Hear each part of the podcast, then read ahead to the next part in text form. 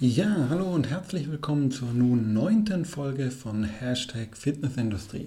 Hinter dem Mikro ist wieder euer Andreas. Ja, wie du lieber Zuhörer sicherlich mitbekommen hast, sind ja vor kurzem wieder die aktuellen Eckdaten der, äh, der deutschen Fitnesswirtschaft von Deloitte, DAFBG und DSSV veröffentlicht worden. Nicht sonderlich verwunderlich, haben sich natürlich auch im abgelaufenen Jahr 2019 wieder mehr Menschen in deutschen Fitnessstudios angemeldet. Mit 11,66 Millionen Mitgliedern und damit schon 14 Prozent der deutschen Bevölkerung hat unsere Branche auch im letzten Jahr wieder einen deutlichen Schritt nach vorne gemacht. In einer der kommenden Folgen werde ich dann auch gemeinsam mit einem Gast diese Zahlen noch etwas genauer, ja, und auch ein bisschen kritisch unter die Lupe nehmen. Eins ist aber natürlich jetzt schon klar, damit das Wachstum auch in Zukunft so weitergehen kann, lohnt es sich, die aktuellen Trends aus der Fitnessbranche im Blick zu behalten. Und genau das ist das Thema, das ich meiner heutigen Folge widmen möchte. Ich möchte mit dir heute zwei Reports einmal zusammen durchgehen, die versuchen, einen Blick in die Zukunft der Fitnessbranche zu wagen. Das ist zum einen die weltweite Befragung des American College of Sports Medicine, kurz ACSM, und die nationale Expertenbefragung des DSSV. Alle beiden veröffentlichen ihre Ergebnisse bereits seit einigen Jahren und haben sich hierbei ein gewisses Vertrauen in ihre Ergebnisse auch verdient. In den Show Notes findest du natürlich Verlinkungen zu den jeweiligen Analysen, damit du dir auch hier selbst ein eigenes Bild von machen kannst. So, beginnen wir jetzt erstmal mit dem Blick auf die gesamte Welt und beginnen wir mit der ACSM-Befragung. Diese Befragung ist mit über 3000 Befragten sicherlich eine der größten ihrer Art. In der Befragung konnten die Teilnehmer aus 39 vorgegebenen Trends wählen, aber auch, wenn sie das wollten, eigene Trends hinzufügen. Was man bei der Bewertung der Ergebnisse allerdings durchaus berücksichtigen sollte, ist, ähm, dass die größte Teilnehmergruppe selbstständige Trainer waren und dies natürlich auch entsprechende Auswirkungen auf die Ergebnisse haben wird. Um eine Vergleichbarkeit mit den anderen Studien zu ermöglichen, schauen wir uns hier erstmal nur die Top 10 an. Fangen wir hinten an. Platz 10. Platz 10 belegt der Punkt gut ausgebildete Trainer einstellen. Dieser selbsterklärende äh, Punkt hat es durchaus zum wiederholten Male dabei auch in die Rangliste geschafft. Auf Platz 9 folgt Gesundheits- und Wellness-Coaching. Dieser Punkt erweitert im Grunde die reine Trainingsbetreuung um Themen wie Verhaltensänderung, Gesundheitsförderung, aber auch Krankheitsprävention und Rehabilitation. Platz 8 belegt Fitnessprogramme für Ältere. Denkt man an die alternde Gesellschaft, hat dieser Trend sicherlich auch eine gewisse Logik. Allerdings, ähm, wenn man mal ein bisschen in den Fachmagazinen blättert, stößt man doch auf einen durchaus interessanten Artikel vom Jonathan Schneidemesser in der Body Media 6 2019. In diesem hält er nämlich korrekt fest, dass die Mitgliederzahl der Altersgruppe Ü16 in den letzten Jahren sogar leicht rückläufig war. Also überraschenderweise ist dieser Trend vielleicht gar keiner. Wer weiß. Auf den Plätzen 7 und 6 folgen Körpergewichtstraining und Training als Medizin. Auf Platz 5 wird es wieder interessant, denn da kommt und damit auch eigentlich ziemlich hoch im Kurs das Thema Personal Training. Hier wird aber natürlich der internationale Charakter dieser Befragung deutlich. In den angloamerikanischen Ländern genießt Personal Training natürlich immer noch einen ganz anderen, ja, und insbesondere auch höheren Stellenwert als bei uns.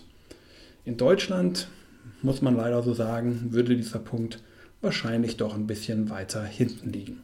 Platz 4. Auf Platz 4 wird das Training mit freien Gericht, Gewichten eingeordnet, bevor dann die Top 3 auch schon beginnt, und zwar mit dem Thema Gruppentraining. Gruppentraining, ein Trend. Ich persönlich verstehe ehrlich gesagt auch nicht so ganz, warum das eigentlich etablierte Gruppentraining überhaupt noch ein Trend sein soll. In diesem Punkt kommt aber wohl die hauptbefragten Gruppe, nämlich die selbstständigen Trainer, irgendwo auch zu tragen. Anders ist in meinen Augen diese hohe Platzierung auch nicht wirklich zu erklären. So, wir beginnen auch schon mit den letzten beiden. Platz 2 belegtes hochintensive Intervalltraining, HIT Ja, darauf hat, wenn du meinen Podcast auch regelmäßig verfolgst, ja bereits in der letzten Ausgabe der Kai Helmle hingewiesen, als er seine ganz persönlichen Trends vorgestellt hat. Platz 1 und die Spitzenposition erreichen die Variables. Diese sind im Grunde auch schon ein Dauergast auf dieser Position und haben in den letzten fünf Jahren, ich glaube, viermal die Spitzenposition erlangt.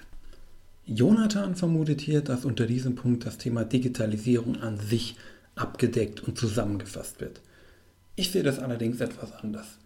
Ich denke, dass dies eher zum Ausdruck bringt, dass das Thema Digitalisierung immer noch viel zu oft versucht wird, auf so einen eindimensionalen Punkt herunterzusprechen, als es wirklich vollumfänglich zu betrachten und entsprechend auch anzugehen. Soweit mal die ACSM-Studie.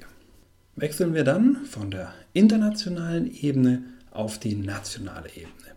Der DSSV befragt jährlich immer so grob zum Jahreswechsel Experten aus der Branche zu ihren Ausblicken auf das kommende Jahr. Leider sind hier keine genauen Daten über die Anzahl an Befragten und wer diese sind zu finden. Klar ist, es werden Mitglieder des DSSV-Vorstands, der Fachausschüsse und DSSV-Mitglieder bzw. auch Fördermitglieder befragt. Heraus kam eine Liste von sechs zentralen Trends, ohne dass der DSSV hier eine Rangliste vorgenommen hat. Auch beim DSSV sind die qualifizierten Trainer mit hohem Bildungsstandard wieder mit von der Partie.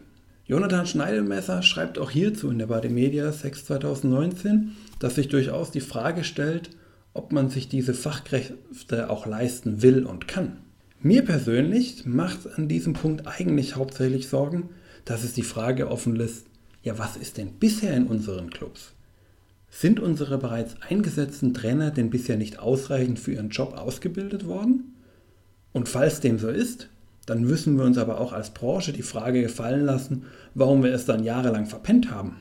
Bilde dir am besten selber eine Meinung darüber, wo wir hier stehen und handle dann aber auch entsprechend für dein persönliches Gym. Als nächstes nennt der DSSV Variables und digitale Lösungen.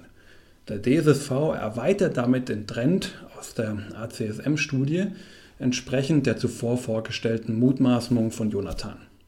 Ich halte diese Erweiterung auch für richtig, denn Digitalisierung ist so viel mehr als Variables. Der zu enge Fokus auf Variables würde Clubbetreiber zu sehr aus der Pflicht nehmen, digitale Lösungen in den eigenen Gyms zu etablieren, denn Variables bringt der Kunde ja selbst mit und nutzt sie auch eigenständig. Daher absolut richtig, hier auch die digitalen Lösungen anzusprechen. Ein weiterer Punkt der DSV-Analyse ist das Gesundheitstraining.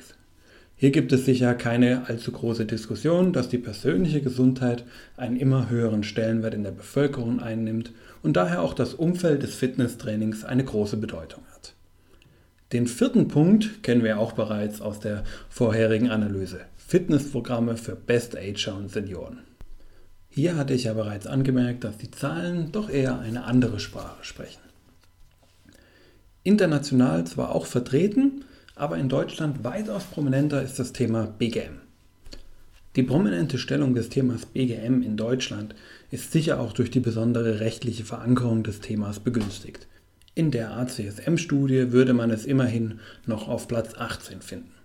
Im Mittelpunkt des Ganzen steht gemäß DSSV der Consumer Value und eine authentische Positionierung. Die Wettbewerbssituation in Deutschland wird für Fitnessstudios immer intensiver und damit steigt auch die Anforderung an die jeweiligen Anbieter. Gyms müssen sich stärker auf den Kundennutzen ihrer jeweiligen Zielgruppe fokussieren und sich auch entsprechend auf dem Fitnessmarkt positionieren.